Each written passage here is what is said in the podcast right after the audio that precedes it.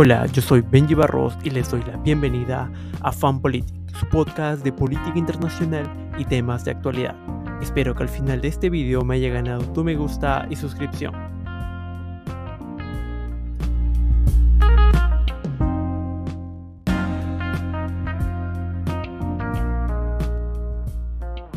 Nuestro capítulo del día de hoy se titula Rusia afirma haber completado su retirada de Gerson.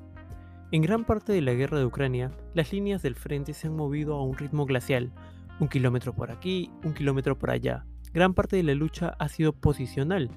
Los soldados se atrincheraron en trincheras, intercambiando fuego de artillería desde mucho más allá del alcance visual. Pero en cuestión de días, la presencia de Rusia en la orilla occidental del río Dnieper parece haber sido evaporada. El 9 de noviembre, Rusia dijo que tenía la intención de retirarse de la ciudad de Gerson. Al amanecer del 11 de noviembre, afirmó su retirada estaba completa. Las líneas del frente ahora se mueven a una velocidad vertiginosa, mientras las fuerzas ucranianas se apresuran a llenar el aparente vacío dejado por los rusos en la retirada alrededor de la ciudad. El 10 de noviembre, las Fuerzas Armadas de Ucrania dijeron que habían avanzado 7 kilómetros, es decir, 4 millas, a lo largo de la orilla occidental del Dnieper, hacia Berislav, liberando una docena de asentamientos en el proceso. Informes no confirmados sugieren que las fuerzas especiales ucranianas habían entrado en la ciudad en la mañana del 11 de noviembre. Apareció una bandera ucraniana en la, en la plaza Bobodi, Libertad, frente al edificio de la administración provincial, una señal de que la autoridad rusa se había evaporado después de ocho meses de ocupación. Las imágenes mostraban tropas de Ucrania en el distrito de Shumensky, occidental de la ciudad, a tiro de piedra del centro.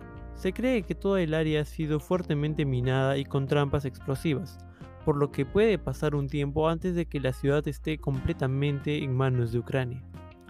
Rusia se había estado preparando para su salida de Gerson durante semanas. Comenzó a evacuar a los civiles de la provincia a mediados de octubre. En parte dicen los funcionarios ucranianos por la preocupación de que pudieran ayudar al avance de las fuerzas ucranianas.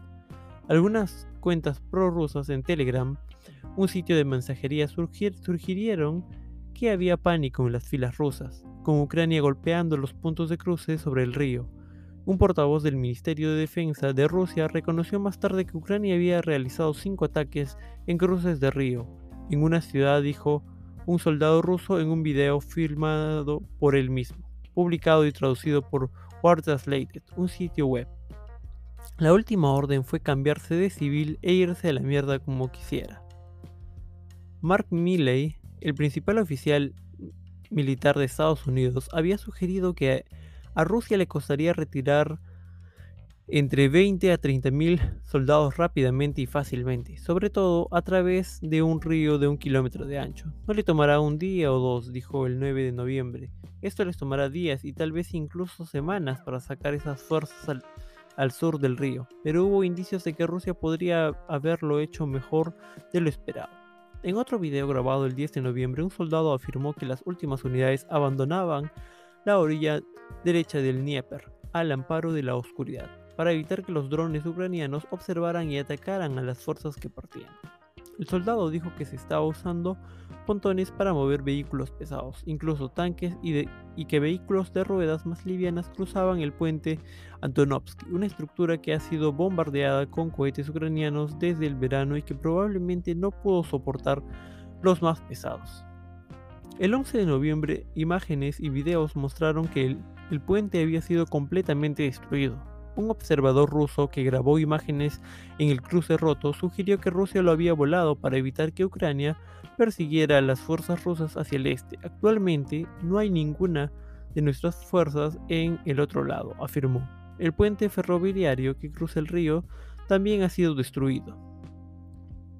Eso fue repetido por el Ministerio de Defensa de Rusia a las 5 am, hora de Moscú, dijo. Se completó la transferencia de tropas rusas a la orilla izquierda, este del Dnieper. Eso es cierto, es un logro impresionante. El ministerio se jactó, de esa manera menos plausible, de que no hubo pérdidas de personal, armas, equipo o material.